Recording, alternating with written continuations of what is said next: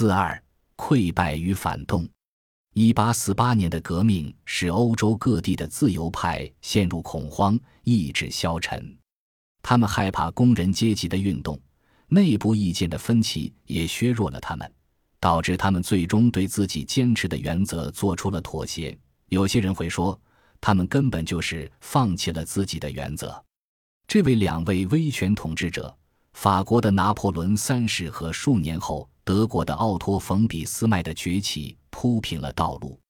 德意志和意大利的自由派放弃了统一的希望。法国军队直到1870年都驻扎在罗马，从而使意大利无法与其天然的首都统一。在中欧。哈布斯堡王朝的势力得到恢复，与之相伴的是残酷的镇压。接下来是长达十年的反动时期，统治者修改或者废除了他们以前颁布的自由宪法，并以保守派替换掉自由派的高官。在一些地方，政府以暴力进行报复打击。在巴登大公国。投降的革命党人中有百分之十的人受到军事审判并被处决，其他人则被判以重刑。许多人被迫流亡或者出逃以躲避诉讼。光是在巴登一地，就有八万多名斯巴党人逃到美国和瑞士等地。各地的反动政府对新闻进行审查，解散政治俱乐部，并对可疑的自由派人士进行监视。所有这些政府都加强了与宗教正统派的关系。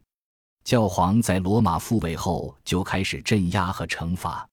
许多人得出结论，认为自由主义已经终结。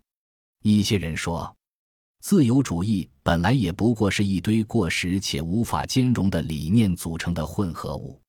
自由派理应放弃他们的白日梦，重新支持强人统治，支持一位凯撒的出现。法国人很快就迎来了这样的机会。一八五一年十二月二日，在一八零四年拿破仑一世登基和一八零五年奥斯特里茨战役胜利的纪念日上，拿破仑的侄子导演了一场针对法兰西共和国的政变。路易·拿破仑逮捕了主要的反对派领袖，解散议会，并承诺颁布一部以他的叔叔拿破仑一世的宪法为蓝本的新宪法。在接下来的一段时期内，他终止了正常的法律，以政令治国。数千人被投入监狱或者被押往罪犯流放地，还有数千人被迫流亡海外。政府在1852年12月2日，也就是政变的一周年纪念日，进行全民表决，拥立总统路易·拿破仑·波拿巴为法兰西帝国的皇帝。路易·拿破仑按照叔叔的潜力。成立了新的伪民主政权，可以说，这简直就是贡斯当和托克维尔最恐怖的梦魇成真。又一个伪装成民主的独裁政府。新宪法虽然基于人民主权和代表制政府的原则，但赋予了路易·拿破仑比所有前任都大得多的权利。拿破仑三世声称，一个人永远能够比一个政治体更好地维护民主的最佳利益。他极大地削弱了代表制议会的实权，操纵选举，并利用新闻审查和警察监视来防止反对势力的扩散。他动用了前所未有的宣传攻势，影响民意，并通过全民投票制造民众支持他的假象。极度失望的托克维尔称其为帝王专制。密尔对这位皇帝极度厌恶，以至于在接下来的十多年里。他再没有对法国政治发表过什么看法。海外观察家也察觉到这个政权的诡异之处。腓特烈威廉最亲密的政治顾问利奥波德·冯·格拉赫称其为专制主义和自由主义的邪恶联姻。英国报纸称其为新型独裁、民主与帝国主义的结合。出现了一些新词来形容它，比如波拿巴主义和拿破仑主义。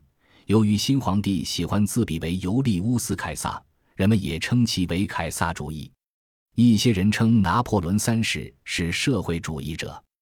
十九世纪四十年代，他曾在监禁期间撰写了《论消灭贫困》一书。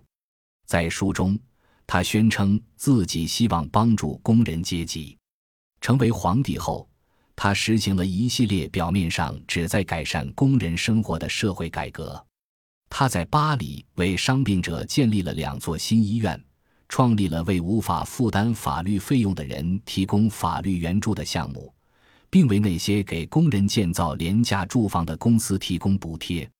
他推行了大规模的公共事业计划。雇佣了成千上万的工人，改善巴黎的环卫、供水和交通。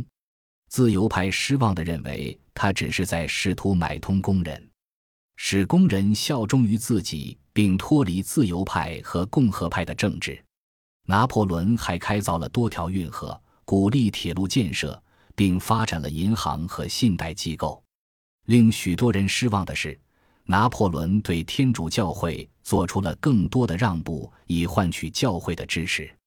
他将宗教预算从三千九百万法郎增加到四千八百万法郎，教士数量从四万六千人增加到五万六千人。公立学校每周四和周日都要强制举行弥撒，每学期进行一次忏悔。他在复辟地址前为马赛的新教堂奠基。之后不久，巴黎的圣热那维耶夫教堂举行了隆重的剪彩仪式。仪式包括复辟后在巴黎举行的第一场重要的宗教游行，将圣人的遗物搬回教堂。同时，法国军队依旧驻扎在罗马保护教皇。